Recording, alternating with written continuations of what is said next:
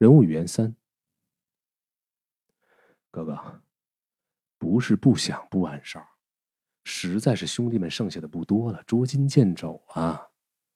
这不，只安排了一个老温，隔三差五给我送点吃的。六哥，您要是再晚来几个时辰，我可就真撑不住了。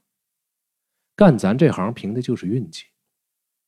六哥，我这儿还有点钱，今天是咱们兄弟久别重逢。我请你进城下馆子，这儿哪是什么说话的地方啊？咱找个像样的馆子，今儿不醉不归。我这头发也该剃剃了，这副尊容见六哥实在不雅不恭啊！该打五十大板。只要有六哥在，不出几年，我们身边又会多出一大批的兄弟。您不是说过，旷野里的小草，冬去春来，一岁一枯荣吗？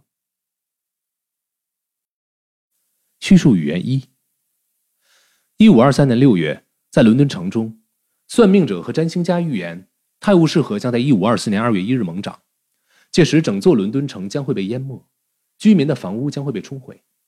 在预言发布后的几个月里，很多人开始喋喋不休地重复这个预言，越来越多的人相信了它。民众纷纷打点行装，移居到了伦敦城以外的地区，而这样的迁徙行为。又加快了语言的传播速度。